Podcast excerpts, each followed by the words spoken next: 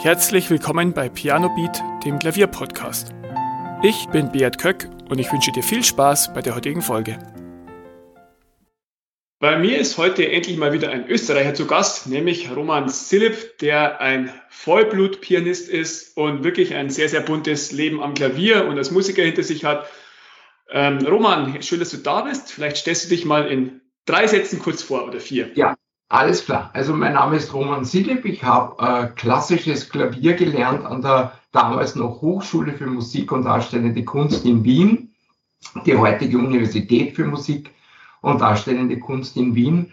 Dort habe ich meine klassische Laufbahn begonnen, die ich dann mit 13 beendet habe und dann ins Jazzfach gewechselt bin.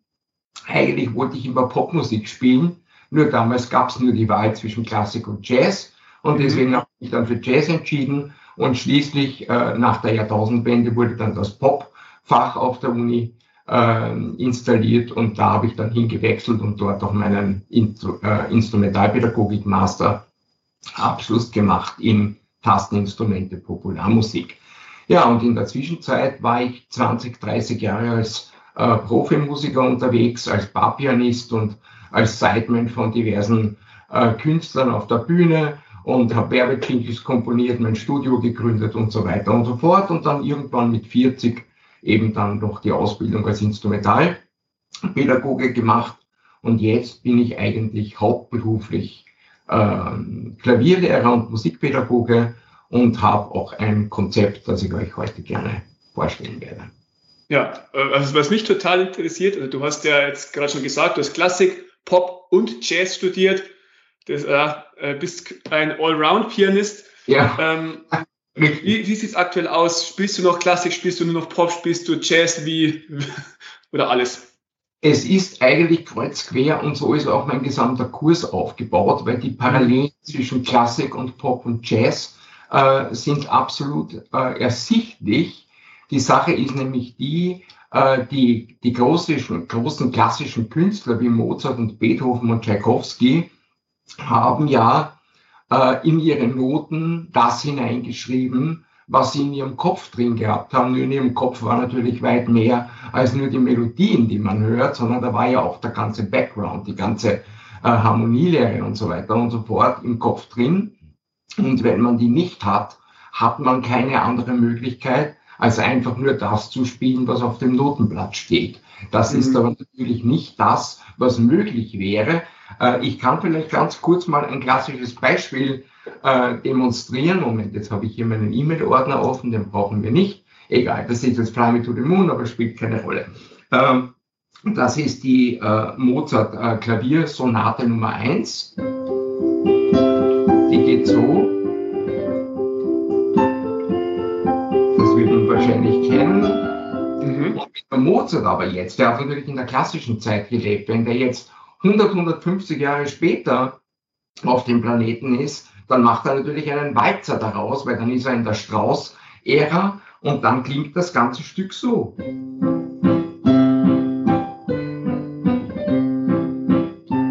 Das ist immer noch das gleiche Stück, aber es klingt ganz anders und wenn er noch 100, 150 Jahre später auf die Welt kommt, dann macht er einen Tango draus, den es natürlich zu seiner Zeit noch gar nicht gegeben hat. Der Tango würde dann so gehen.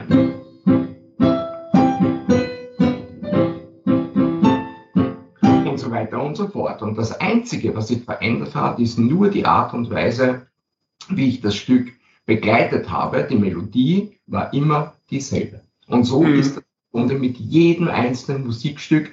Jedes Musikstück besteht immer aus einer Melodie und dazugehörigen äh, Begleitung. Und die Begleitung macht aber eigentlich den Sound von dem Musikstück aus und nicht die Melodie an sich.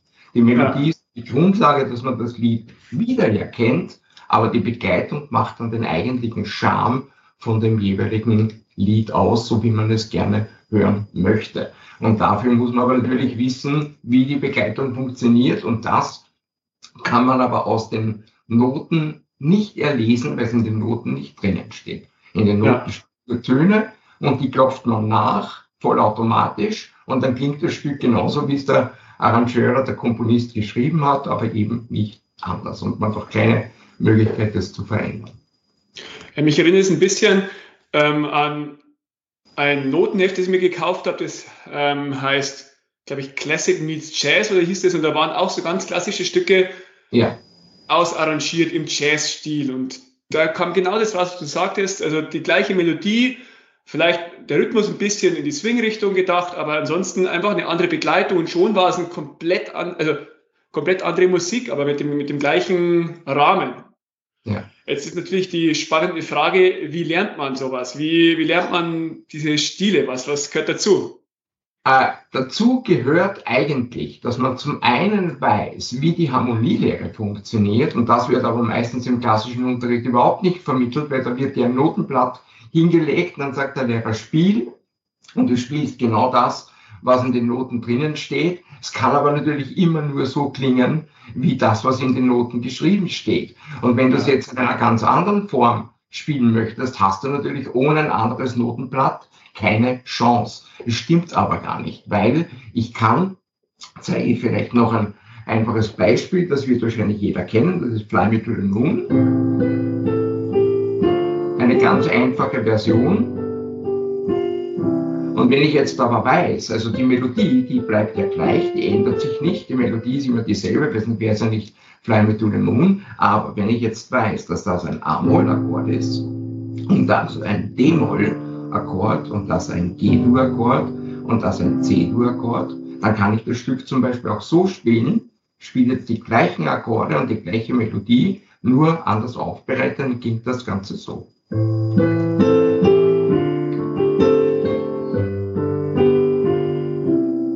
ich jetzt sage, ich möchte einen Swing draus machen, beim Swing hat man ja immer diesen, diesen Standpass, der immer steht und zupft, dumm, dumm, dumm, dumm, dumm. Und das Gleiche kann ich natürlich beim Klavier auch machen und dann klingt das Ganze so.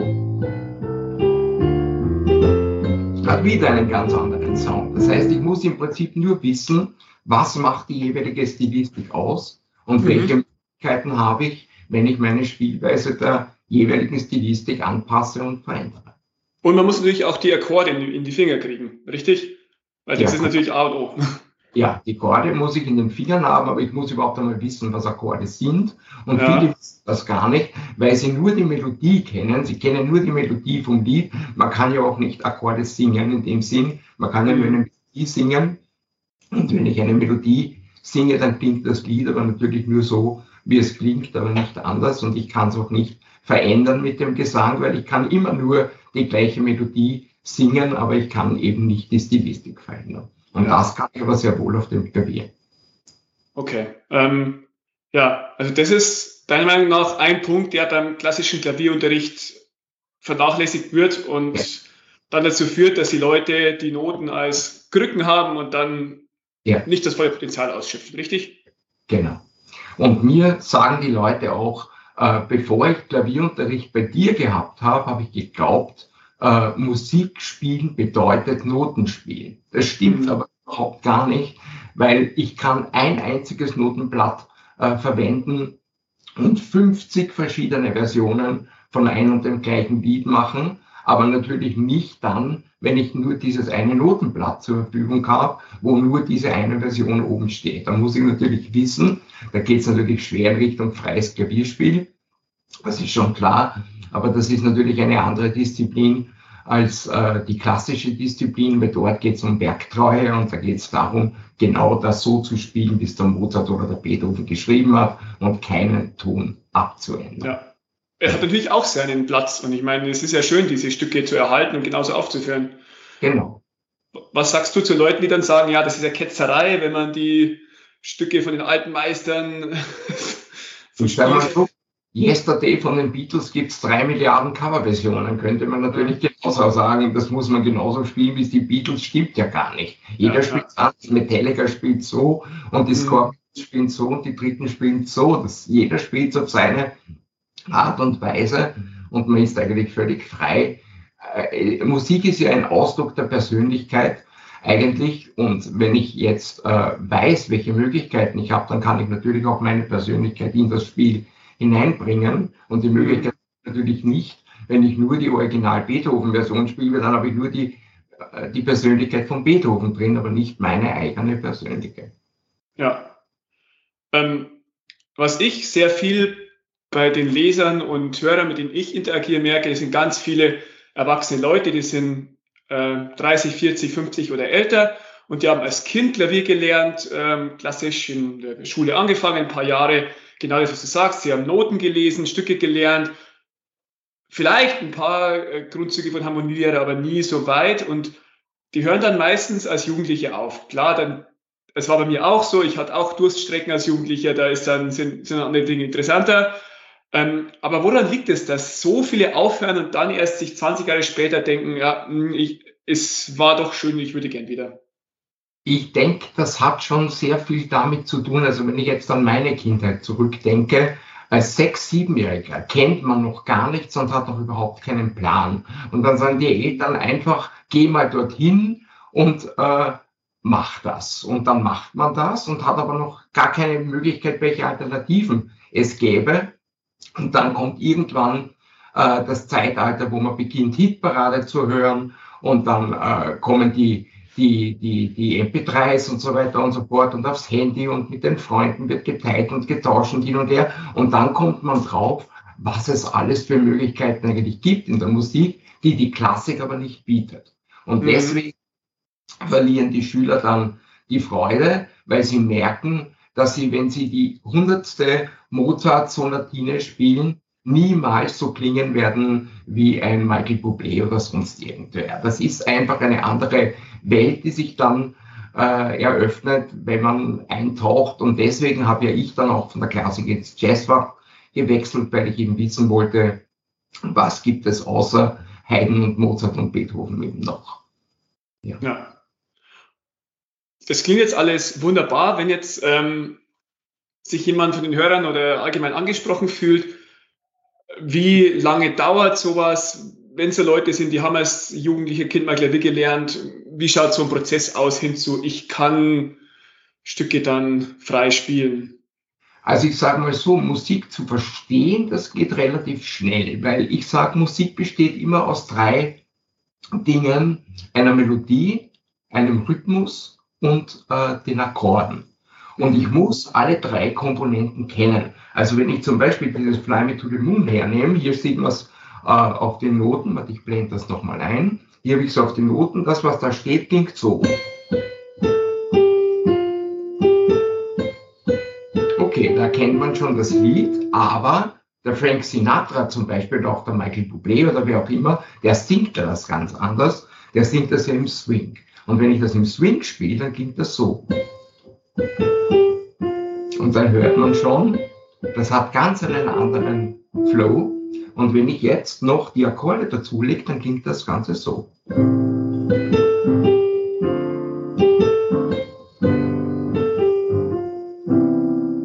Und das ist nicht schwer zu spielen. Das sieht man ja. Ich könnte sogar so spielen. Auch das klingt schon anders als das, was auf den Noten steht, weil das klingt einfach nur stinklangweilig. Und wenn man nur die klassische Notation kennt, fängt man eigentlich mit den Notenblättern relativ wenig an, weil die Interpretation macht es eben dann aus, wie ein Stück klingt.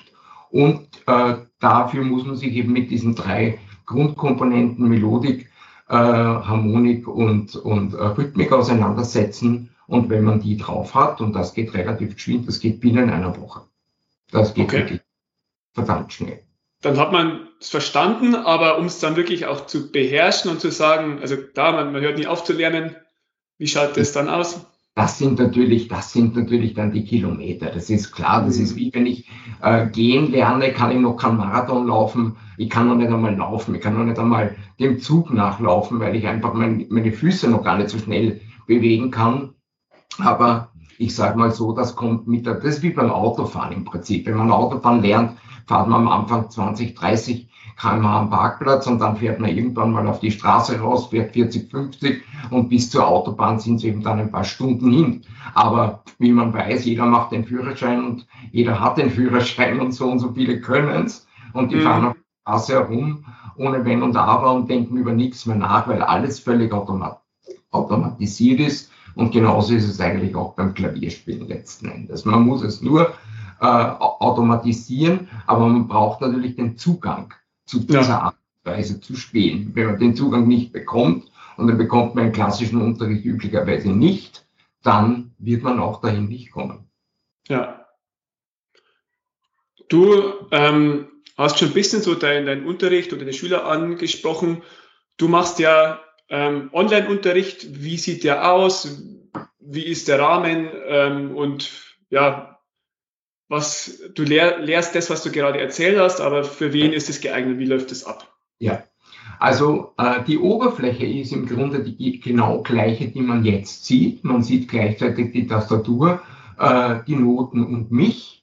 Also es ist eine, eine, eine, eine allumfassende äh, Übersicht, die man hier äh, auf jeden Fall hat. Man also nochmal kurz für, für alle, die, die nur Audio hören, es lohnt sich, das Video anzusehen ja. auf YouTube. Okay, alles klar, ja, wenn du es auch als Podcast äh, ja. veröffentlichst, ja klar, natürlich. Also ich habe hier gleichzeitig auf meiner auf meiner View äh, die Tastatur mit meinen Händen, die Tasten leuchten auch, man sieht immer sofort, was ich spiele. Äh, so ist es auch ganz leicht nachzuvollziehen, wenn ich etwas demonstriere, was ich da eigentlich gespielt habe.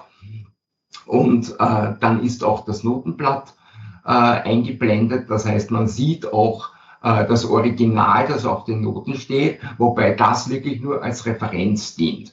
Also äh, im Grunde das, was auf den Noten ist, kann die einfachste Notenausgabe sein. Und ich zeige dann dem Schüler live, wie er die unterschiedlichsten Versionen äh, daraus machen kann.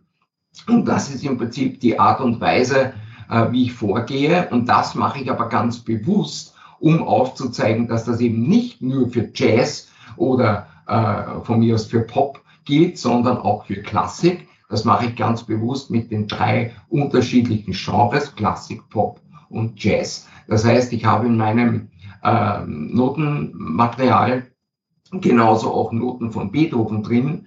Und äh, ich kann aber zeigen, dass das, was Beethoven geschrieben ist, im Grunde exakt das gleiche ist, was Frank Sinatra geschrieben hat, oder dass äh, Frank Sinatra exakt die gleichen äh, Arten und Weisen, wie er seine Akkorde legt und so weiter und so fort, wie es auch schon Robert Schumann vor 200 Jahren gemacht hat. Nur man sieht es einfach nicht in den Noten von Schumann, weil er es nicht extra hingeschrieben hat. Er hat es ja gewusst und er hat mhm. einfach aufgeschrieben, die er gewusst hat und die stehen auf dem Notenblatt, aber der Schüler sieht es natürlich nicht, weil keine Erklärungen in den Noten drinstehen. Und die Erklärungen, die kommen von mir.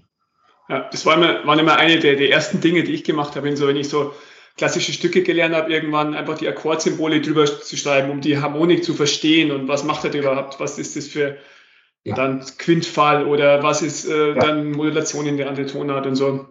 Genau, weil das, was in, der, in den Noten drin steht, ist eigentlich eins eins das, was die Akkordsymbole auch äh, abdecken. Nur, da sind wir ja schon beim wesentlichen Punkt, also nur um kurz zu äh, sagen, was Akkordsymbole sind. Das sind diese äh, Buchstabenkombinationen, die da über den Noten äh, drüber stehen. Das sagt einem Klassiker natürlich gar nichts, weil es das in der klassischen Schreibweise nicht gibt. Mhm. Das ist ein AM. Das weiß kein Mensch. Das ist ein A-Moll-Akkord. Aber was ist ein A-Moll-Akkord? Ich muss mal wissen, was ein A-Moll-Akkord überhaupt ist, um das überhaupt zu verstehen. Und wenn ich weiß, was ein A-Moll-Akkord ist, dann kann ich den A-Moll-Akkord natürlich auch völlig unterschiedlich äh, spielen. Das macht auch überhaupt keinen Unterschied. Also ich kann mich noch gut erinnern, wie ich noch, da war ich ungefähr zehn Jahre alt, habe ich äh, ein Heidenklavierkonzert begleitet und äh, äh, ich musste eigentlich nur Akkorde spielen. Und ich habe ein völliges Blackout gehabt auf der Bühne. Ich habe überhaupt nicht mehr gewusst, was der Haydn original in seine Noten da reingeschrieben hat. Aber ich habe die ganzen Akkorde auswendig gewusst. Und dadurch, dass ich die Akkorde auswendig gewusst habe, konnte ich einfach die Akkorde spielen. Und ich habe dann gefragt, das hat überhaupt niemand bemerkt, mhm. dass das nicht original Haydn war, weil ob ich meinen C-Dur-Akkord so spiele oder ob ich ihn so spiele oder ob ich ihn so spiele, es klingt für die Leute immer gleich. Es macht ja. überhaupt keinen Unterschied. Wenn ich aber nicht weiß, was ein C-Akkord ist, kann ich ihn auch nicht spielen. Ja. Ja, ist auch, äh, ich äh, bekomme auch immer viele Anfragen, wie kann man Stücke denn schneller auswendig lernen? Ich kann das irgendwie nicht und das ist für mich auch immer ein Baustein, sich die Harmonik im Kopf zu behalten. Wie du sagst, du konntest die Akkorde, du wusstest, es kommt ein A-Moll-Akkord, dann findest du die Tasten viel leichter, auch wenn du mal kurz einen Blackout hast oder denkst, ja, wie geht's denn weiter? Ähm, ja, das hilft da ungemein. Also Fly Me to the Moon, weil ich es da gerade offen gehabt habe, Fly Me to the Moon hat zum Beispiel so eine Harmonik. Man sieht hier zum Beispiel, ich mache jetzt nur die Anfangsbuchstaben, die Großbuchstaben. Ich sehe hier ein A und als nächstes sehe ich ein D. Und dann gehe ich einfach eins, zwei, drei, vier Töne hinunter, dann bin ich auf dem D. Dann gehe ich nochmal vier Töne hinunter, dann bin ich auf dem G. Eins, zwei, drei, vier. Bin ich auf dem G und dann gehe ich nochmal vier Töne runter. Eins, zwei, drei, vier. Und dann bin ich auf dem C. Das heißt, ich kann mir ganz leicht auswendig merken, ich spiele einfach nur immer den nächsten Ton vier Töne drunter. Aber das sagt einem natürlich kein Mensch. Nicht? Und schon gar nicht, wenn es in den Noten drin steht, dann spielt man einfach nur die Noten, die auf dem Blatt stehen. Aber in Wahrheit ist es natürlich wesentlich einfacher, wenn ich den, den, äh, die Struktur dahinter erkennen kann, beziehungsweise die, die Abfolgen sehe und wieder erkenne, dann kann ich die natürlich auch in mein Spiel äh, integrieren und mit aufnehmen. Und dann ist es natürlich wesentlich leichter, äh, sich auch die harmonischen Abfolgen zu merken. Wichtig ist aber natürlich nur, dass man sich zuerst einmal mit der Harmonik an sich, also mit der Harmonielehre auseinandersetzen möchte, weil wenn man das nicht tut, dann bleibt man immer nur kleben bei den Noten. Ja. Das Problem ist, Noten sind erstens mal oft grottenschlecht, die klingen wirklich erbärmlich zum Teil. Also ich habe Noten gesehen, das hat nicht mal im Ansatz geklungen wie das Original, das ich von der Schallplatte kannte. Und dann sind Noten noch dazu oft ganz schlecht. Die sind mhm. einfach falsch, weil das, was der Künstler äh, im Original auf der Aufnahme spielt, in den Noten gar nicht drinsteht, weil die Leute, die das geschrieben haben, gar nicht in der Lage waren zu verstehen, was der Künstler geschrieben hat. Mhm. Deswegen mache ich es auch oft so, dass ich mich gar nicht nur auf das konzentriere, was in den Noten drinsteht oder auf das verlasse, sondern immer parallel höre auf der Aufnahme. Auf YouTube ist ja das ganz leicht. Heutzutage, man gibt den Titel ein und hört ihn. Und dann kann ich sofort kontrollieren, stimmt das eigentlich, was in den Noten drin steht, oder ist auf der Aufnahme ganz etwas anderes zu hören? Und dann kann ich das natürlich wieder integrieren und mein Notenblatt dementsprechend gestalten, so wie ich ja. es gestalten möchte. Ja. Und auch also, ein eigenes Cover dann zu machen. Und dann sagen, ja, mir gefällt so besser. Genau, das kann ich natürlich auch. Ja, bei dem Fly Me to the Moon, das ist eine typische Quintsequenz. Das ist ähm, das, ja, ähm, da habe ich auch mal äh, drüber geschrieben und mich mit Leuten unterhalten, dass ja, das so eine einfache Sequenz ist, die aber den, den Pep von so vielen Stücken ausmacht. Zum Beispiel ja, ja auch I Will Survive, warum sich der so gut anhört von Gloria Gaynor. Gleiches Schema.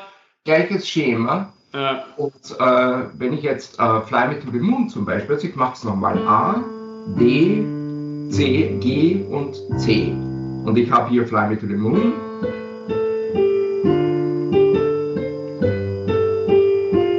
Und dann hat Beat gerade angesprochen, I Will Survive.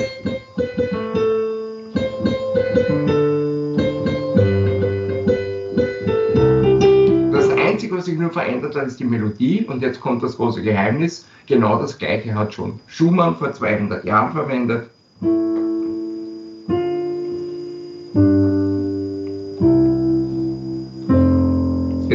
Jetzt gehen wir die Tasten aus, jetzt muss ich wechseln. Es ist exakt die gleiche Sequenz, also im Ganzen klingt das dann so. Aber das ist Schumann von vor 200 Jahren, ist aber exakt das gleiche Schema.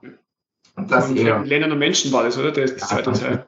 Ja. Menschen habe ich jetzt gespielt. Und das gibt es bei hunderten Lieder. Und wenn ich mhm. diese kenne, ist es natürlich ganz leicht, das von einem Stück auf ein anderes umzulegen und umzumünzen und dann äh, kann ich im Prinzip in kürzester Zeit ein Lied lernen, ohne jemals auf die Noten angewiesen. Ich brauche die Noten gar nicht mehr, weil die äh, Abfolge habe ich im Kopf.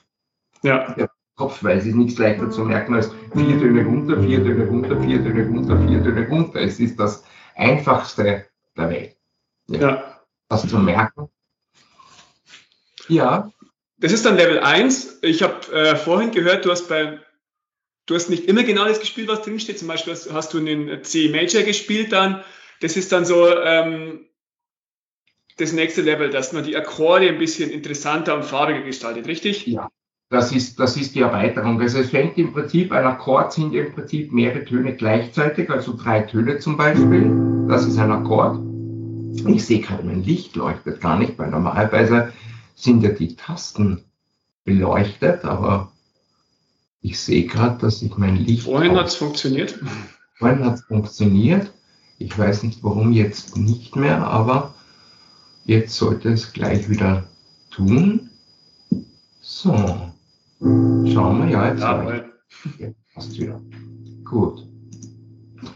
Also wenn ich jetzt, äh, ein Akkord sind ja mehrere Töne gleichzeitig. Also wenn ich jetzt ein A zum Beispiel hier habe am Anfang, dann spiele ich einfach nur ein A und dann zwei Töne weiter, wieder einen Ton und nochmal zwei Töne weiter, wieder einen Ton. Und das ist das Schema, das ich immer beibehalte. Also wenn ich hier jetzt ein A zum Beispiel habe, spiele ich das. Wenn ich hier ein D habe, dann spiele ich ein D, zwei Töne weiter und nochmal zwei Töne weiter. Und wenn ich ein G zum Beispiel hier habe, spiele ich ein G und zwei Töne weiter und zwei Töne weiter. Und dann habe ich einen G-Akkord und dann habe ich einen C-Akkord und dann ich einen F-Akkord und einen H-Akkord und einen E und so weiter und so fort. Und so kann ich das ganze Stück im Prinzip mit ein und der gleichen ähm, Art und Weise, wie ich meine Akkorde spiele, von Anfang bis Ende durchspielen und müsste aber normalerweise in der klassischen Notation für jede Taste, die ich drücke, eine eigene Note schreiben. Brauche ich gar nicht, ich brauche nur Buchstaben. Und was ist leichter, mhm. Buchstaben lesen, als drei Noten zu lesen? Ich glaube, die Frage beantwortet sich von selbst. Und diese Schreibweise ist aber den äh, Klassikern überhaupt nicht vertraut. Und äh, wenn ich jetzt diesen A-Moll-Akkord zum Beispiel habe, dann mache ich einfach nur noch zwei Töne weiter, einen dazu und dann habe ich insgesamt vier Töne. Und dann klingt das Ganze so. Und wenn ich das beim D mache, klingt das so. Und wenn ich das beim A mache, klingt das so. Und wenn ich das beim C mache, klingt das so. Und plötzlich hat das wieder einen ganz anderen Flair. Ich spiele es mal in der dreistimmigen Version.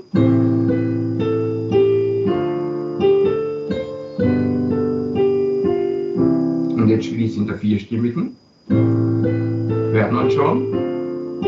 Das hat schon ganz einen anderen Charme, einen jazzigen Charme, den ich mit drei Tönen alleine nicht hinkriegen würde. Deswegen sage ich immer, drei Töne sind für Popmusik oder vielleicht für Klassik und äh, im Jazz brauche ich aber vier Töne.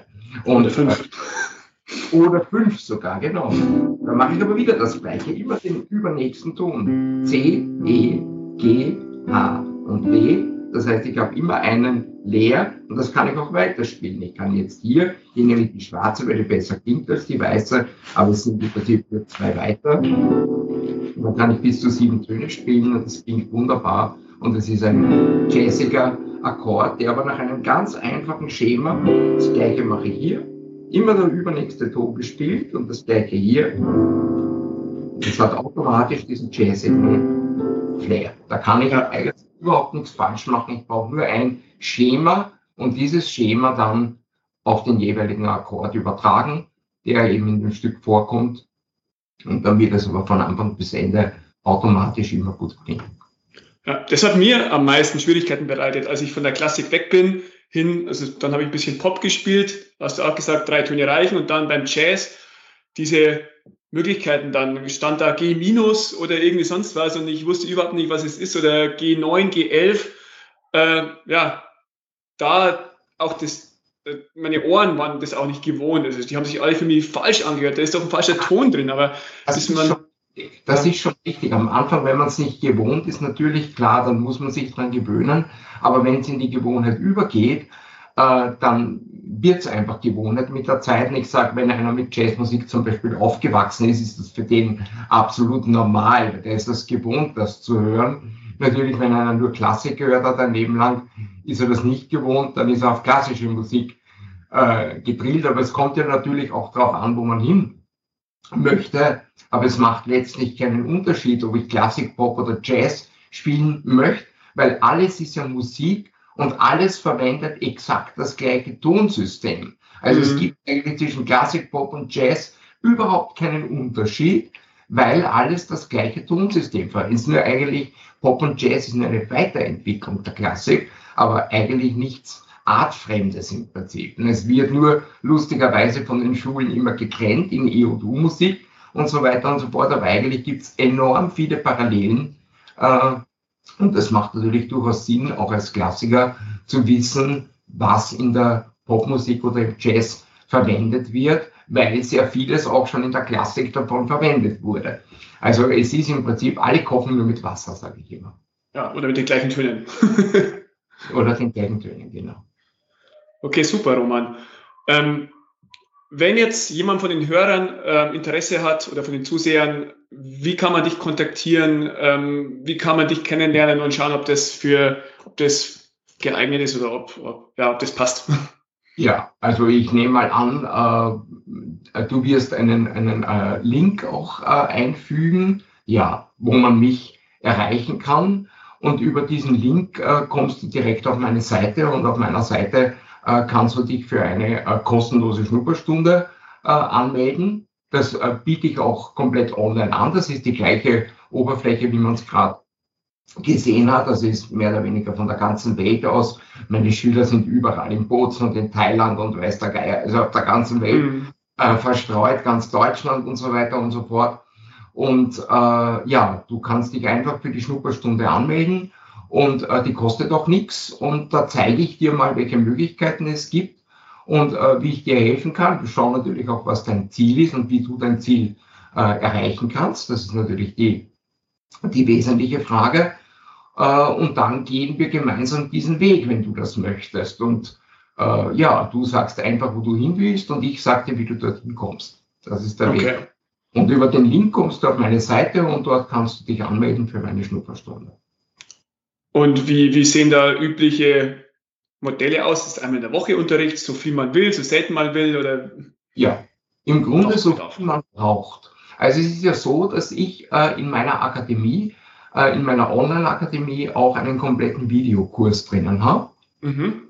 Dieser Videokurs hat 150 Lektionen vom mhm. Anfänger, vom absoluten Anfänger, der nichts weiß, der nicht mal die Tastennamen kennt, bis zum Profi, mehr oder weniger. Also es geht vom, vom äh, Anfänger bis zum Fortgeschrittenen durch 150 Lektionen und wie schnell man den Kurs äh, durcharbeiten möchte. Eine Lektion hat so zwischen fünf und zehn Minuten, aber man kommt schon, es sind schon etliche Stunden, also gut über zwölf Stunden sind das äh, Videomaterial, das man sich mal ansehen kann. Und da wird aber nur erklärt, das heißt die ganze Zeit, die man da noch braucht, um das durch äh, und zu üben. Äh, das ist natürlich dann noch, kommt äh, im Prinzip noch dazu. Aber ich sage mal so, mit dem Kurs äh, ist man im Prinzip schon ganz gut äh, bedient, weil äh, in dem Kurs so gut wie alles abgedeckt wird, was man wissen muss. Und äh, das ganze Notenmaterial und die ganze Erklärung der Harmonielehre, die Theorie und so weiter, ist alles inkludiert, eine Mastermind-Gruppe und so weiter und so fort. Und das ganze Ding kostet ungefähr 1,50 Euro am Tag. Also so viel. Ne? Und, äh, weniger als ein Kaffee bei Starbucks, deutlich weniger. Deutlich weniger als ein Kaffee bei Starbucks. Und äh, ja, das äh, kannst du äh, auf meiner Website auf jeden Fall mal äh, haben. Und dann gibt's natürlich noch Einzelstunden bei mir dazu, äh, wenn man möchte, wenn man jetzt sagt, okay, das, was im Videokurs angeboten wird, äh, das sind aber Lieder, die mich jetzt nicht interessieren. Ich möchte gerne äh, genau dieses Lied spielen. Äh, wenn du ein bestimmtes Wunschlied hast, äh, dann kannst du mich natürlich auch persönlich kontaktieren und dann können wir uns in der Einzelstunde äh, dein persönliches, deinem persönlichen Wunsch widmen und dein persönliches Wunschlied gemeinsam besprechen und uns ansehen, äh, wie du das möglichst schnell äh, auf die Reihe bringst. Aber da hilft dir natürlich enorm das, was du im Kurs gelernt hast, mhm. weil das, was im Kurs unterrichtet wird, die Basis dafür auch ist, dass du dann dein eigenes Lied auch spielen kannst, weil das Handwerkszeug im Grunde immer das gleiche ist. Ja, das ist für mich, also ich kriege ja unglaublich viele Nachrichten von Leuten, die sagen, ja, äh, Online-Kurse sind der letzte Müll und das kann man nicht machen. Teilweise sind es frustrierte Klavierlehrer, ähm, solche, die nicht verstanden haben wie du, was das eigentlich für Möglichkeiten bietet. Und ich sage immer, ja, natürlich ist es besser, du kannst, du gehst jede Woche zum Lehrer oder am besten zweimal in der Woche ist aber nicht für jeden das Richtige und für mich ist der Königsweg einfach die Kombination aus beiden. Das ist, ja, kommt man so schnell weiter wie nie. Das ist auch der Grund, warum ich so gemacht habe. Ich habe ja früher nur Präsenzunterricht gegeben. Nur der Präsenzunterricht hat natürlich den Nachteil, zum einen mal die Anfahrt und die Abfahrtszeit, das ist klar, Parkplatz suchen und so weiter und so fort, das fällt natürlich bei Online alles weg. Äh, aber der wesentliche Aspekt ist der, äh, man hat eine Stunde in der Woche, die gar nicht wenig kostet, die kostet rund 50 Euro. Und dann geht man raus, hat den Kopf voll und hat drei Viertel vergessen. Also wie ja. war das? Also ich kann mich gar nicht mehr erinnern. Vorteil beim Videokurs. Der Videokurs kostet einen Bruchteil, natürlich, mit einem 50 am Tag kostet der so gut wie gar nichts im Verhältnis mhm. zur Einzelstunde. Äh, und äh, ich kann mir das Video anschauen zehnmal. Und ich gehe ja. niemandem Nerven, wenn ich Fragen stelle und so weiter und so fort. Ich schaue es mir einfach zehnmal an, so lange, bis ich es verstanden habe. Und wenn ich das nicht verstanden habe, schaue ich mir es nochmal an. Und wenn ich bei Lektion 10 bin, gehe ich nochmal zu Lektion 3 zurück. Und ich brauche nie Hemmungen haben, dem ich brauche nie wo vorspielen. Äh, mhm. keine Überwindungsängste haben, irgendetwas vorspielen zu müssen beim Lehrer und so weiter und so fort. Das fällt alles weg. Äh, wenn ich mit dem Online-Kurs arbeite, kann ich in meinem Tempo arbeiten. Und wenn ich dann zum Lehrer komme, in die Einzelstunde, das wäre bei mir eben äh, die Einzelstunde, die man dazu nehmen kann, äh, dann bin ich vorbereitet und dann kann ich aber noch dazu, großer Vorteil, an dem Lied arbeiten, an dem ich arbeiten möchte und nicht das, was der Lehrer mir vorlegt. Ja. Ja. ja, besser hätte ich es nicht zusammenfassen können. Ähm, ich packe die Links natürlich in die Show Notes oder in die Description vom Video. Mhm. Ähm, und schreibt mir oder schreibt Roman auch gerne, wenn ihr noch Fragen habt. Ähm, ansonsten ähm, vielen Dank, dass du das alles so vorgestellt hast, dass du deinen ja. Weg vorgestellt hast. Ich, ich finde das faszinierend. Das ist auch ja, etwas, das ich mir als Aufgabe gestellt habe. Also es gibt so viel in der Musik und ich habe auch den Weg gemacht, den du sagst, so von dem Notenspieler bis hin zur wunderbaren Welt des, man kann, es gibt so viel mehr dahinter und das möchte ich eben auch vermitteln und umso schöner, dass es eben so Leute gibt wie du, die dafür offen sind, die das auch lernen, auch zeigen, wie es dahin geht. Ähm, ja, ich bin, ich bin ein äh, Laienmusiker, der gerne spielt und äh, umso besser, dass es eben auch Profis gibt wie dich, die da mit vorangehen.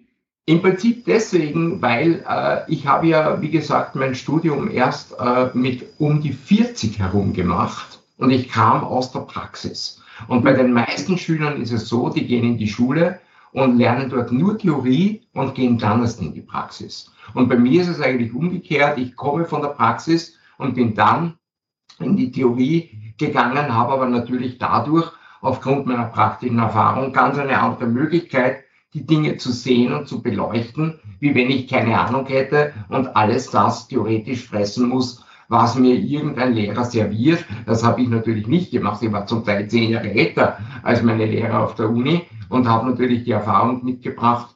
Und das ist natürlich der große äh, Vorteil, den ich habe, dass ich eben schon die praktische Erfahrung hatte und so gesehen immer beleuchten habe können, inwieweit etwas für mich auch Sinn macht und nicht Sinn macht. Und daraus ist eigentlich dann der Kurs entstanden und da habe ich eben auch bemerkt, dass es absolut Sinn macht, die theoretischen Hintergründe zu kennen, weil wenn man die nicht kennt, hat man eigentlich gar keine Chance, irgendetwas frei zu interpretieren, aber äh, eben auch äh, zu verstehen, welche Möglichkeiten ich habe, äh, wenn ich äh, ein Stück bekomme, wie ich das in der unterschiedlichsten Form äh, zum Ausdruck bringen kann. Und das ist eben genau das, was ich in meinem Kurs vermittle, was normalerweise nicht gemacht wird, weil da wird eine Version unterrichtet und so ist sie und fertig. Hm.